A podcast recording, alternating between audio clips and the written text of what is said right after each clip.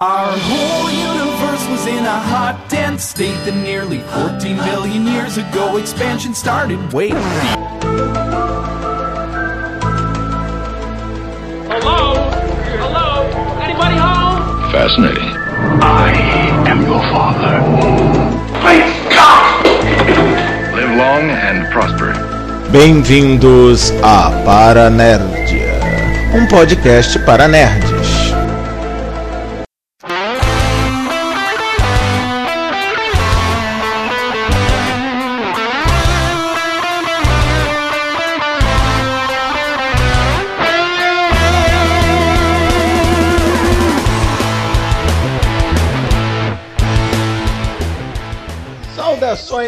Heróicas, queridos ouvintes. Aqui é o Alexandre Nerdmaster e este é o oitavo episódio do Paranerdia, o podcast para nerds.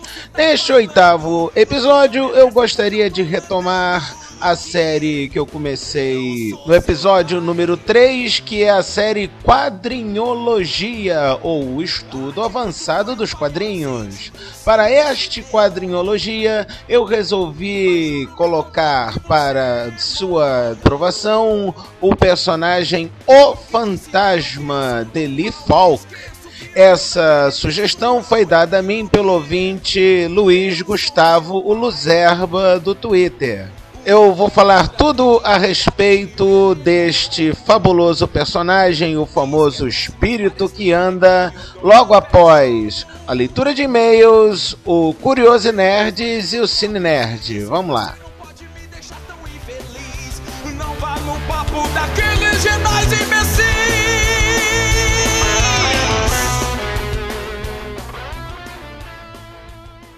Olha o correio! Olha!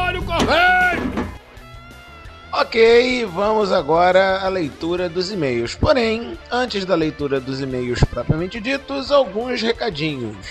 O primeiro recado é aquele de sempre. Caso você escute o Paranerdia via o feeds do iTunes, não se esqueça que este podcast faz parte do blog Paranerdia, cujo endereço é www.paranerdia.blogspot.com. Por favor, nos dê uma visita, comente no post da edição deste Paranerdia, além de poder ver também os links relacionados às coisas faladas neste episódio. Além disso, caso vocês queiram mandar um recadinho, uma bronca ou mesmo sugestões para pautas de futuros para nerds, o e-mail de contato é castparanerdia@gmail.com. Mande tudo que vocês quiserem, menos spams e correntes, por favor. Outro recado importante, esse mais na área pessoal, vocês devem ter percebido que no mês passado só houve um Paranerd ao invés de, dos dois que normalmente acontecem. Isso ocorreu porque o Paranerd número 8, que deveria ser com convidados, não pôde ser realizado por culpa única e exclusivamente da minha péssima conexão que eu tenho em casa.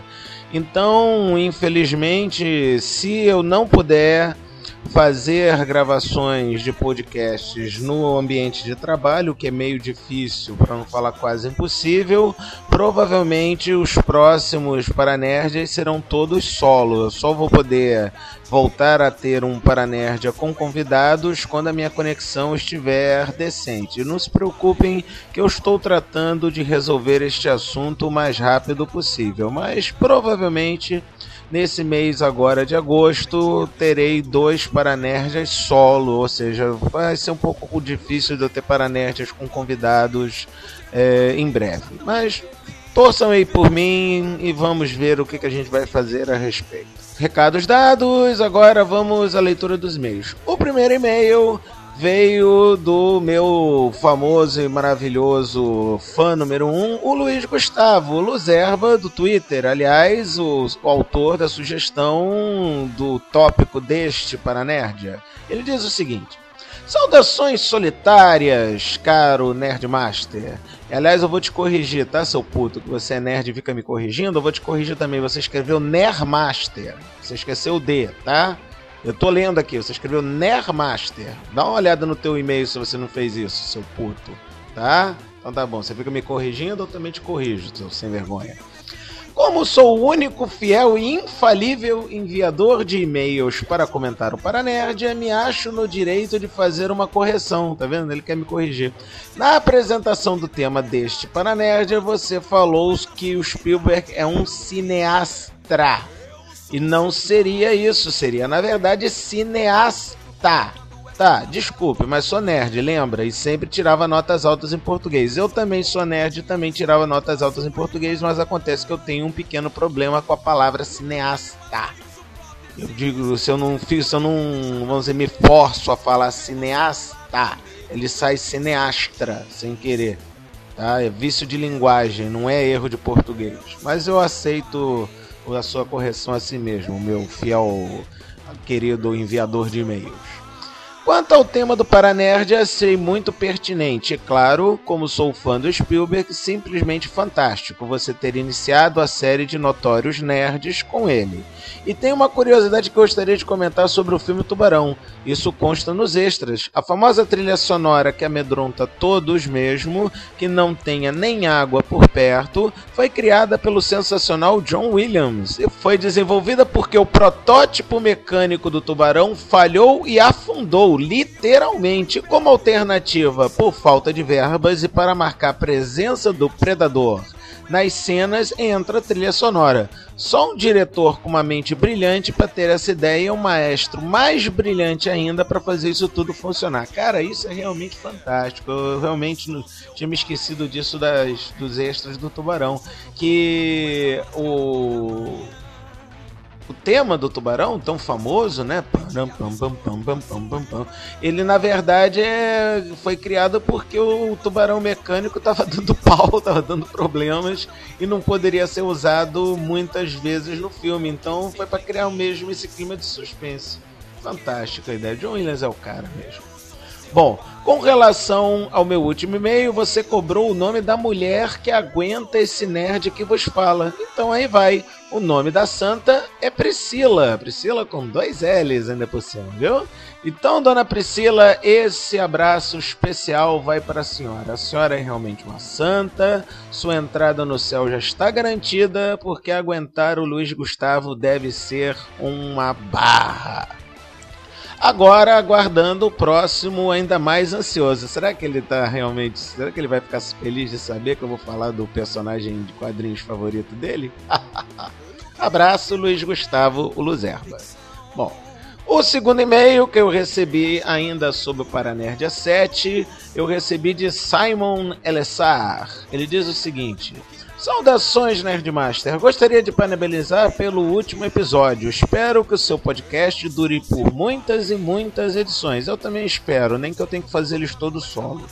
Quanto ao Cine Nerd, de fácil é difícil não chorar assistindo Toy Story 3. Para quem não lembra, eu é, intimei todo mundo a ouvir, a ler, a assistir o filme Toy Story 3 e lancei um desafio que eu quero ver quem é que não consegue chorar nesse filme, que é muito emocionante mesmo. Fiquei preocupado pelas crianças que estavam assistindo na sala comigo. Me surpreendi muito, a Pixar está se superando a cada filme. Quanto aos notórios nerds, Steven Spielberg, ele foi o primeiro diretor de quem eu me tornei fã. Eu era criança quando fui assistir Jurassic Park no cinema, eu também.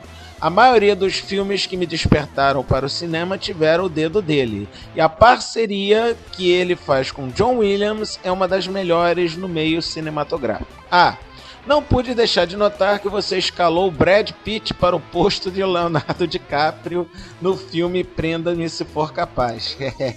Dito isso, vou-me vida longa e próspera, Simon Elessar.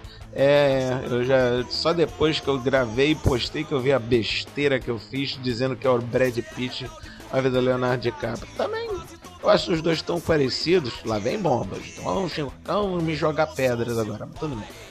O terceiro e-mail que eu recebi, um pouco em cima da hora, mas mesmo assim um e-mail muito importante, pois afinal de contas é de uma das, das maiores celebridades da podosfera brasileira. É de Cláudio, o Dragão Dourado.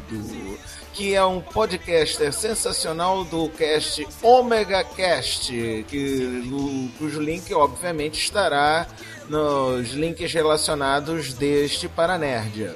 O Cláudio ele tem 25 anos, é de Barueri, São Paulo, e além de podcaster, ele também é programador. Ele diz o seguinte: Olá, senhor Nerdmaster. Olá, senhor Cláudio. Bom, comecei a ouvir o Paranerdia há um tempo, quando conheci vocês através do Bolão Podcast.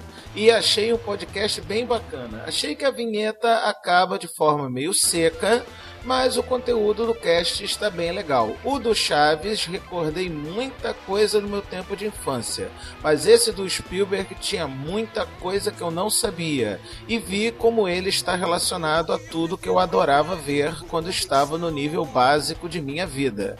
Além de muita coisa que eu ficava meio em dúvida e outras que eu nem lembrava sobre esse tão talentoso e visionário diretor. Bom, o cast está bom e tem bastante potencial. Siga em frente. Qualquer coisa, estamos aí. Um ômega abraço e sucesso para todos nós. Esse foi o Cláudio, o dragão dourado do Omega Cast. Muito obrigado pela participação.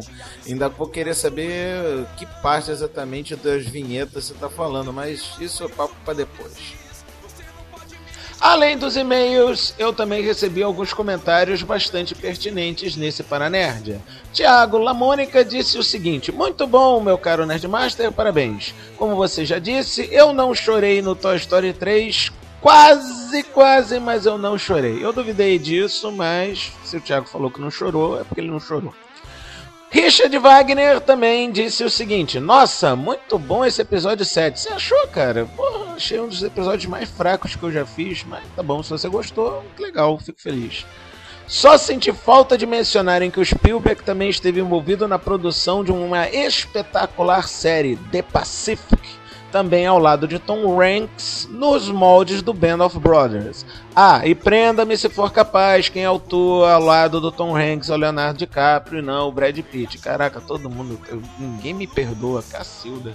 Abraços e continuem com esse nível espetacular nos casts. Eu também acho The Pacific realmente foi falha minha não ter falado do The Pacific, que é um, praticamente uma continuação do Band of Brothers e tão bem produzido quanto. É uma maravilhosa série da, sobre a Segunda Guerra, fantástica, fenomenal. Ah, recomendadíssimo. O Luiz Gustavo Luzerba também mandou comentários. Ele disse que o Paranerd estava ótimo, como sempre.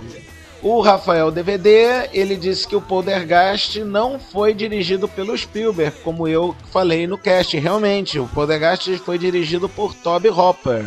O que realmente me deixa até mais aliviado, visto que eu não tenho esse DVD na minha coleção e nem vou ter, e agora pelo menos eu já posso ficar tranquilo que não vai faltar um Spielberg na minha coleção de DVDs, ainda bem.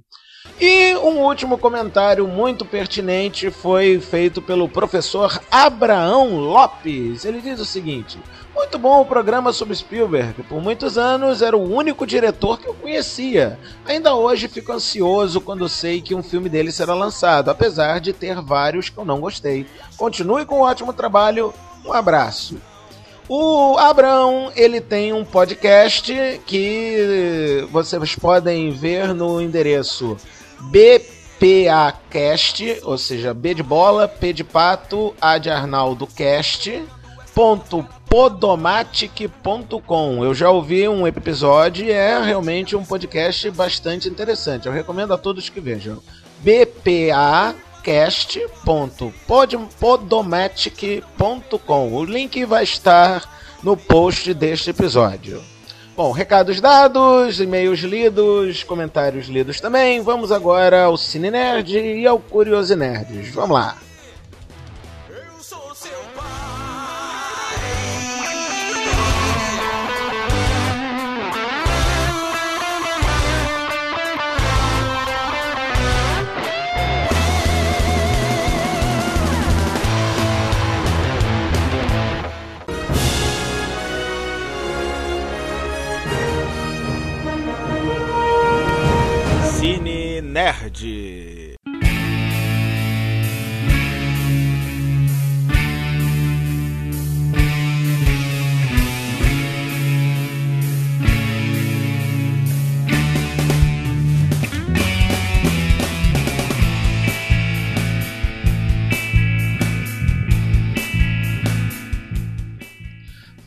Cine Nerd deste episódio, eu gostaria de recomendar uma excelente animação da DreamWorks, que é Shrek para sempre a quarta e hilariante aventura do nosso ogro favorito ainda está disponível em cinemas pelo Brasil inteiro. Assistam, pois, na minha opinião, esta animação fechou com chave de ouro as aventuras do nosso ogro favorito. Sinceramente, espero que o pessoal não invente mais moda de querer colocar outros filmes do Shrek se vier, serão bem-vindos desde que sejam uma qualidade tão boa quanto a deste quarto filme, que com certeza ele recuperou a graça que foi perdida no terceiro filme. Tá recomendado aí, assistam Shrek para sempre. E fazer coraçõezinhos com as mãos, filha, o papai só quer ver o seu bem. Meu amor, você não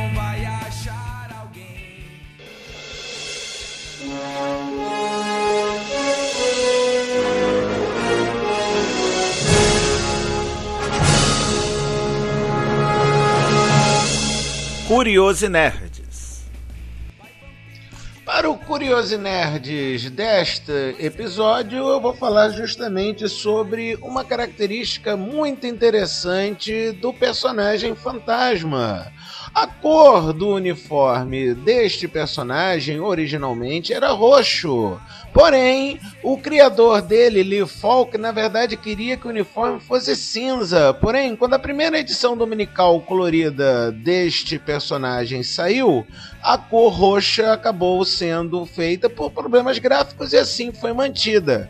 Uma outra curiosidade a respeito da cor do uniforme do nosso herói é que os editores de vários países mudaram às vezes a cor deste uniforme por conta de ou preferências ou possibilidades gráficas. Ao redor do mundo, o herói tem cores muito diferentes. O uniforme dele é azul na Escandinávia, é vermelho na Itália, no Brasil e na Turquia marrom na Nova Zelândia e roxo no restante do mundo. Acredite, é verdade.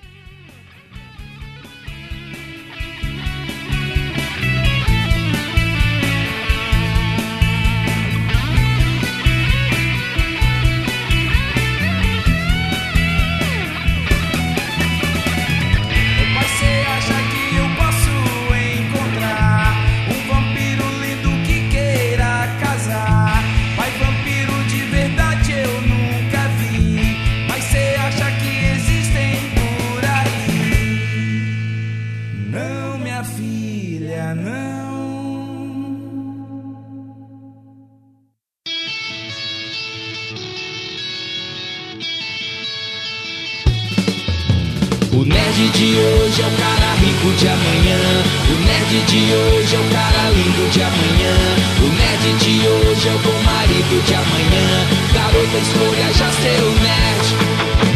Enquanto Estamos de volta! Bom, vamos falar agora sobre este personagem fantástico, o fantasma do escritor Lee Falk eu, o criador do Fantasma, Lee Falk, para quem não sabe, também é o criador do Mandrake, o Mágico. Sim, um outro personagem também sensacional dos quadrinhos. O Fantasma, como todo mundo sabe, é um personagem de histórias em quadrinhos e as suas histórias contam as aventuras de um combatente do crime mascarado usando uma roupa característica. A série começou a ser publicada em jornais diariamente em 17 de fevereiro de 1936 e aos domingos com uma edição colorida em maio de 39, continuando até os dias de hoje. Falk encarregou o desenhista Phil Davis do desenho de suas histórias. O Fantasma foi o primeiro super-herói a usar um uniforme nos quadrinhos. Característica desse tipo de publicação. Com o tempo, passou a ser publicada em revistas em quadrinhos, como republicação das tiras de jornais, e depois com histórias completas e originais. No Brasil, o personagem se tornou muito popular, popular realmente de maneira ex excepcional, e ele foi publicado por décadas em uma revista própria da saudosa RGE, Rio Gráfica Editora. Uma curiosidade a respeito dessas publicações da RGE é que aqui no Brasil o Fantasma ficou tão popular, mas tão popular mesmo, que a própria RGE teve que mandar produzir é, histórias completas feitas por brasileiros. Mas aí é que está a curiosidade. Ninguém aqui no Brasil ficou sabendo que essas histórias eram de brasileiros, porque a, na época em que elas foram produzidas, na década de 70, começo da década de 80, o Brasil não podia produzir esse tipo de trabalho gráfico por conta do personagem ser estrangeiro. O que, que o pessoal da RGE fez então? Eles pegaram, produziam essas histórias com artistas brasileiros, só que depois eles, eles colocaram como se o próprio Lee Falk e os artistas estrangeiros tivessem produzido. Um dos artistas que mais fez essas histórias foram o Adalto Silva, o Vanderlei Maie Milton Sardella e ainda Júlio Shimamoto, o famoso Shima. Aliás, uma coisa engraçada a respeito do Shima é que, como todo bom brasileiro, o malandro deu um jeitinho para que o nome dele aparecesse nas histórias e o pessoal soubesse foi ele que fez. Uma das artimanhas mais usadas pelo Sr. Shima era colocar o nome dele em capas de revista, nomes de embarcações, ou helicópteros, ou qualquer outro veículo que apareça. No Super Almanac do Fantasma número 7, que foi publicado aqui no Brasil entre maio e junho de 82, uma das últimos, dos últimos quadrinhos mostra um barco chegando ao do fantasma e o nome do barco é justamente Shima II. Ainda sobre os subalmanaques do fantasma, no número 13, que foi publicado entre junho e julho de 83, existe uma, um quadrinho onde o filho do fantasma vai pegar um jornal e ao fundo dá para ver duas revistas, uma chamada Zimbal Shima e o outro Bang Shima. Então, senhor Júlio Shimamoto, meus parabéns por sua brasilidade, seu jeitinho brasileiro de se enfiar nos quadrinhos do fantasma. Afinal de contas, você merece que era você que estava fazendo, ora bolas. Bom, ainda sobre o fantasma, é, ele, apesar de ser considerado um super-herói pelo uso do seu uniforme, ele não possui quaisquer poderes, ele não tem poder nenhum. As armas que o fantasma usa são duas pistolas calibre 45 e dois anéis que ele usa um em cada mão, sendo que um anel é a marca do bem, que ele marca as pessoas que, das quais ele quer proteger, e a marca da caveira, que é a chamada marca do mal, que o fantasma marcava assim seus inimigos com bons e dados socos nas caras dos bandidos. Então, se um bandido ficasse com a marca da caveira, era porque ele era mal e ele estava sendo assim é, marcado pelo fantasma. Além das suas armas e dos seus anéis, uma outra característica interessante é que o fantasma tinha animais. Uh, vamos dizer, animais companheiros nas suas aventuras. Um dele era o lobo Capeto, aqui no Brasil foi chamado de Capeto, mas em inglês ele era Devil, seria o equivalente a Diabo. O cavalo Herói, ou Hero em inglês, e um falcão treinado chamado fraca. Sobre a história do fantasma propriamente dita, a história ela narra as aventuras de Kit Walker, o 21 primeiro fantasma de uma linhagem de lutadores pela justiça contra a pirataria e os ladrões em geral. A origem do personagem. Bom, o personagem fantasma tem uma das origens mais interessantes do mundo dos quadrinhos, na minha opinião. A sua origem é marcante e é conhecida por todos os fãs de quadrinho que se prezem. Há mais de 400 anos, uma embarcação foi, inglesa foi atacada pelos chamados piratas Sing o filho de um lord inglês que sobreviveu na costa de Bangala foi acolhido pelos pigmeus Bandar e jurou sobre o crânio de um criminoso que ele e seus descendentes lutariam contra o mal. O juramento da caveira, inclusive, é bastante famoso pelos fãs. Ele diz assim: Juro que dedicarei toda a minha vida à tarefa de destruir a pirataria, a ganância, a crueldade e a injustiça, e meus filhos e os filhos de meus filhos me perpetuarão. Inclusive, essa é uma das características mais interessantes do fantasma, essa hereditariedade do, do juramento do fantasma, visto que o fantasma ele tem esse nome porque ele possui inclusive um apelido muito interessante que é chamado O Espírito que Anda. Por que, que ele tem esse apelido? Porque, segundo reza a lenda entre os pigmeus Bandar, das selvas de Bangala, o fantasma que está hoje em dia percorrendo o mundo e salvando as pessoas da vilania e da pirataria é o mesmo fantasma de 400 anos atrás. Quer dizer, o homem é imortal. É claro, é óbvio que isso é uma mentira. Isso aí é uma lorota para dar um, vamos dizer, um toque de paranormalidade ao nosso herói, que na verdade todos os fantasmas são na verdade as gerações de filhos do primeiro fantasma. O fantasma da fase que nós estamos mais habituados, que saiu aqui muito nos quadrinhos, o Kit Walker, ele é a vigésima primeira geração dos fantasmas. O fantasma ele mora na caverna da caveira e nessa caverna ele possui vários tesouros que foram pegos dos piratas, né? Vamos dizer, aliciados dos piratas que eles derrotaram, e ele usa esses tesouros justamente para financiar a sua eterna luta contra o mal. Num outro cômodo da Caverna da Caveira, ele possui uma gigantesca biblioteca, toda ela tomada de diários feitos pelos próprios antepassados do fantasma. Esses diários, inclusive, são conhecidos como as Crônicas do Fantasma.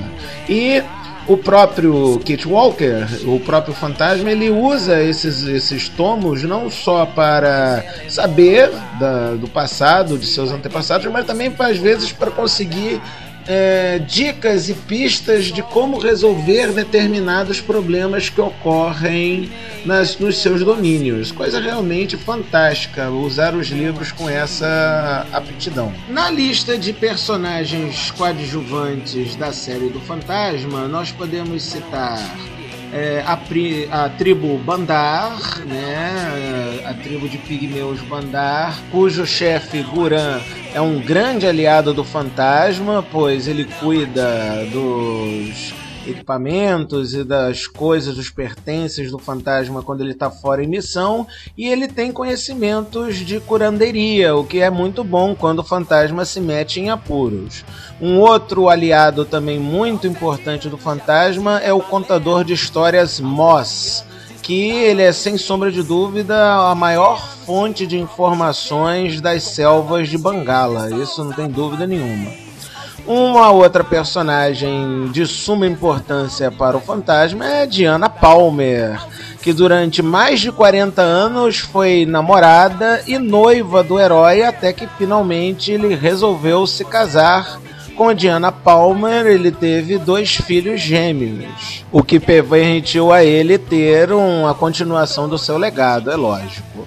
Falando em filhos, não podemos deixar de falar de Rex, um garoto que o fantasma adotou como filho adotivo, inclusive participou de muitas aventuras de, do nosso herói. O Rex, para quem não sabe, foi encontrado ainda bebê pelos pigmeus Bandar e depois, no, durante o decorrer da série, acabou se descobrindo que ele era príncipe de um reino perdido no meio da selva. Claro que quando foi feita essa descoberta, o garoto foi devolvido aos seus respectivos pais. Algumas curiosidades a respeito do fantasma. O seu criador, Lee Falk, falecido em 1999, cuidou pessoalmente da trajetória do herói por mais de 60 anos. Por isso que se chama dedicação. A selva tem vários ditados sobre o fantasma, conhecidos por todo o continente. Alguns deles. O fantasma é violento só com os violentos. Dá medo ver o fantasma enfurecido. A voz irada do fantasma gela o sangue do tigre.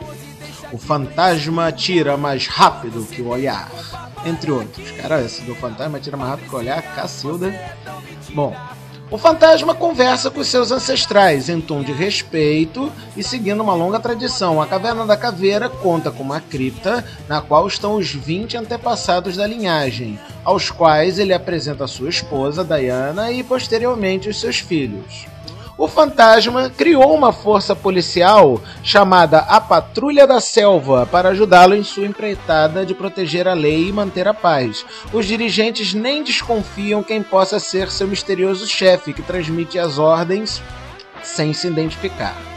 Aliás, sob a Patrulha da Selva, o primeiro comandante dela foi ninguém menos que o pirata Barba Ruiva o sexto fantasma, na época, partiu para resgatar uma rainha, derrotou os piratas e desafiou o capitão dos vilões para um duelo. Como vencedor, tornou-se comandante dos mesmos e selecionou os melhores para garantir a lei nas selvas, colocando Baiba Ruiva como seu primeiro comandante. Séculos depois, o coronel Wix, já aposentado, e o coronel Voboru são outros importantes chefes da patrulha.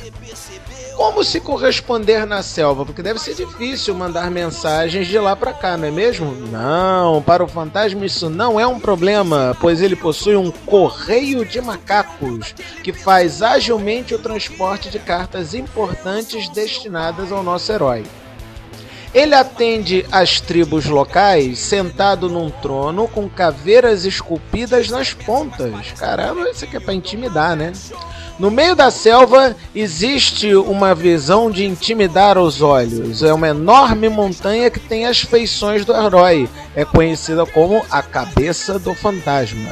Falando em lugares exóticos, a Ilha do Éden é uma reserva natural a qual só o herói tem acesso, onde diversos animais da selva vivem em harmonia. São leões, tigres, girafas, zebras, golfinhos e até um dinossauro. Isso mesmo, um dinossauro. Um dócil estegossauro de estimação chamado estego. Aqui no Brasil, steg. Nos Estados Unidos, brinca com o herói e seus amigos nessa ilha. A ilha do Éden abriga inclusive outras curiosidades, como Hiss, um ser que é antepassado dos homens. A dinastia do fantasma, isso nós temos que deixar bem claro, ele sabe como cativar as mulheres. A lua de mel do fantasma com a Diana Palmer não foi em outro lugar senão a praia dourada de Kilauea, cuja areia era de ouro e onde está a cabana de Jade, repleta de joias preciosas. Falando em mulheres na vida dos fantasmas, muitas mulheres importantes passaram pela linhagem dos fantasmas. Os fantasmas já foram casados, por exemplo, com a filha de Marajá, com uma das netas do Cristóvão Colombo e até mesmo com a sobrinha de William Shakespeare. As mulheres são fundamentais na vida do herói.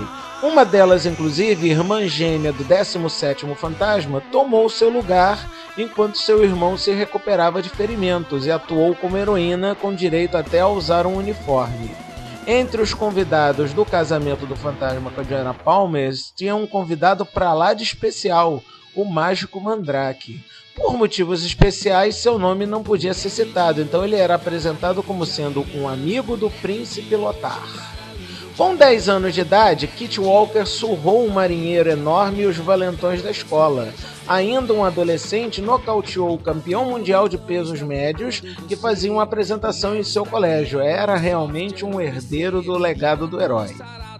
O Fantasma fez a sua estreia no Brasil num suplemento do Correio Universal em 28 de março de 36, um pouco mais de um mês do seu surgimento nos Estados Unidos, com o nome de O Fantasma Voador. O curioso é que ele nunca voou. O Fantasma em diversas mídias. Bom, no, além dos quadrinhos, obviamente, que esse é o tema principal dessa série Quadrinologia, o fantasma de Lee Falk ele esteve presente em diversas mídias. Nos quadrinhos mesmo, nós podemos, podemos ver o fantasma passando por diversas editoras.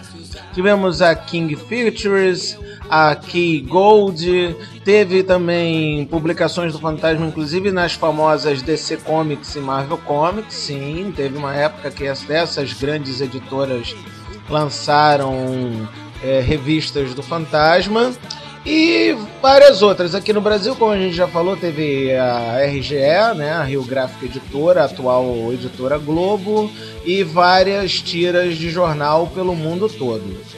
Além dos quadrinhos, o Fantasma também esteve presente tanto no cinema quanto na televisão e também nos videogames. Sim, pouca gente sabe disso, mas também teve videogames do Fantasma.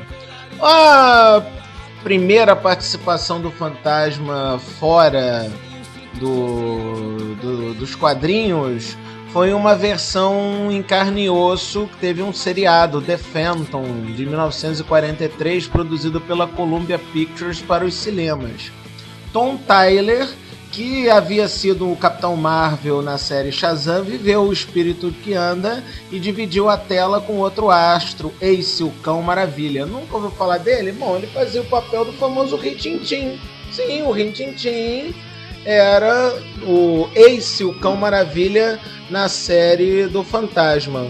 Bom, no, no caso, o seriado tomou algumas liberdades com relação às tiras, é óbvio, teve que ser adaptado para a televisão. Começa pelo nome do fantasma, que não era Kit, e sim Prescott. A trama, dividida em 15 episódios, girava em torno de uma cidade chamada Zolov, que era disputada por malfeitores tão explorados nas tiras de Falk. Os coadjuvantes eram o professor Davidson e sua filha Diana, o pai da Bella e originalmente falecido nas tiras. Obviamente que não se pode julgar estas tiras pelos esse seriado pelos padrões atuais. Era uma coisa tosca da década de 50, por favor. Houve também um outro seriado do Fantasma em 55, mas foram poucos episódios e não fez muito sucesso. E aí, em 1996, saiu o filme do Fantasma, o filme longa-metragem do Fantasma. Todos vocês já devem ter visto, passava muito na sessão da tarde. O, o fantasma, no caso, ele era interpretado pelo ator Billy Zane. E teve também Christy Swanson, Xander Drack. Muita gente acha esse filme do fantasma fraco ou bobo. Isso pelo fato do fantasma não ter poderes, coisa que a gente já comentou que realmente o fantasma não tem poderes. Agora, para os fãs da série, e eu me encontro entre esses fãs, o filme do fantasma foi um filme bastante fiel à obra original de Lee Falk. Eu, particularmente, acho o filme do fantasma um bom filme e gosto bastante dele. Existem rumores que vai haver um novo filme do Fantasma, no caso porque a produtora Hyde Park comprou em 2002 os direitos do personagem e prometeu fazer em breve um filme. Até agora nada existe a respeito, mas vamos esperar, de repente pode haver, né? Bom, na, na televisão, o Fantasma além não nunca teve nenhum seriado em carne e osso, mas existiram vários desenhos do fantasma. Um que realmente me causa muita é, nostalgia é o desenho chamado Os Defensores da Terra de 1986. A animação produzida pela Marvel, ela era um, uma cara era uma animação muito maneira porque saca o enredo Ming, o Impiedoso, sim, Ming, o Impiedoso, o vilão do Flash Gordon, quer dominar a Terra. Flash Gordon, lógico, não pode deixar. Só que ele sozinho não está dando conta de é, conseguir deter o Ming. O que, que ele faz? Ele volta para a Terra e consegue a ajuda de ninguém mais, ninguém menos do que Mandrake, Lotar e do nosso querido Fantasma. E aí, esses quatro heróis se juntaram para criar os Defensores da Terra. Uma coisa curiosa a respeito desse desenho é a aparição dos filhos dos heróis. Sim, dos filhos dos heróis. Cada um dos heróis tinha um filho. O, a filha do fantasma, no caso, ela se chamava Jeda e era uma menina tão habilidosa quanto o pai. Uma das poucas coisas que eu acho ruins neste desenho é que deram poderes pro fantasma. O fantasma, que como todo mundo sabe, não possui nenhum superpoder, na série dos Defensores da Terra tinha alguns é, poderes, vamos assim dizer, da selva. Ele podia evocar a força dos dez tigres ou agilidades ou poderes especiais, o que na minha opinião foi uma forçação de barra do caramba, mas tudo bem. O uniforme do fantasma estava bem feito, estava fiel ao original, então fora isso não tem nenhum problema a respeito. Fora essa palhaçada da força dos 10 tigres, o resto tudo bem, não tem problema nenhum. Um, se vocês depois quiserem ver uns vídeos sobre esse desenho, eu vou deixar alguns links aí embaixo.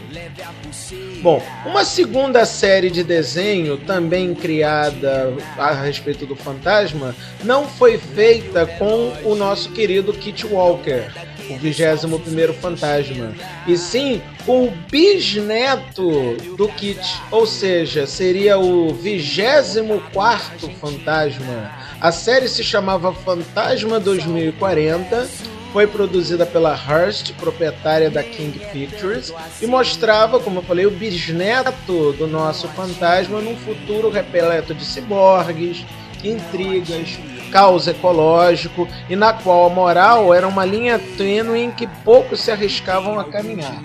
Esse desenho era realmente um desenho muito bem feito, o estilo dele de desenho, ele lembrava muito aquele desenho da Ion Flux que a MTV é, passava. Cara, era um desenho realmente muito maneiro.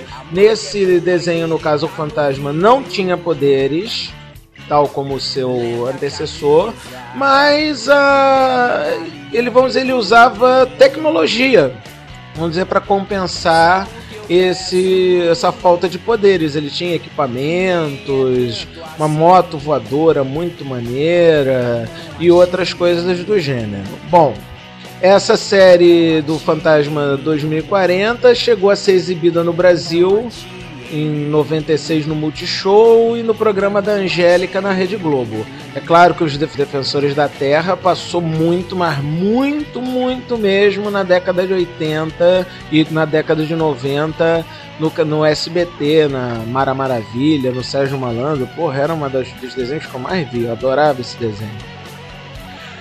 É, jogos de videogame do Fantasma, sim, eles existiram. Existiram, na verdade, dois jogos.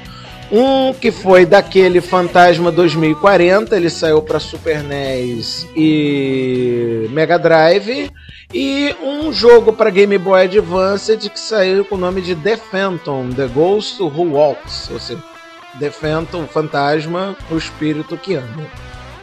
Eu lembro de ter visto e até jogado esse do Fantasma 2040, mas eu não lembro de ter tido jogo do fantasma, fantasma mesmo normal. Mas estou, estou lendo aqui que existiu, então eu confio nas fontes que saíram.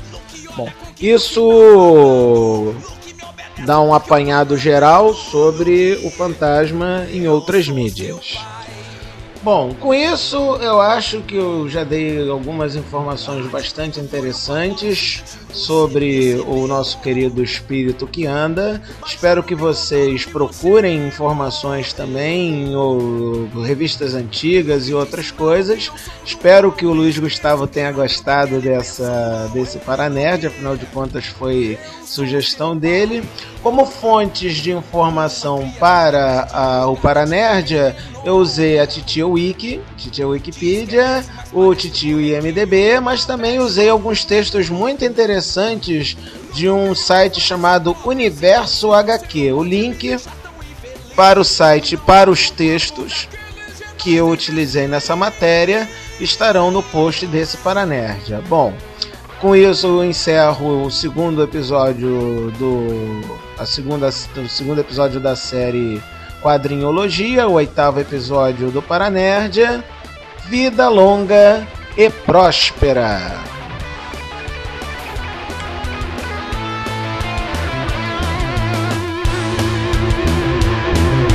No que eu defendo o império por convicção E acho o lado negro Você é rebelde porque na verdade Quase todo mundo é na sua idade Luke, eu sou seu pai Pai Eu sofro colocando essa máscara toda manhã eu sofro com o penteado escroto da sua irmã. Que eu tenho as mãos próteses, você não pode me deixar tão infeliz. Ver você no lado negro é o que eu sempre quis. Porque, Luke, eu sou seu pai. Ei, Luke, eu sou seu pai.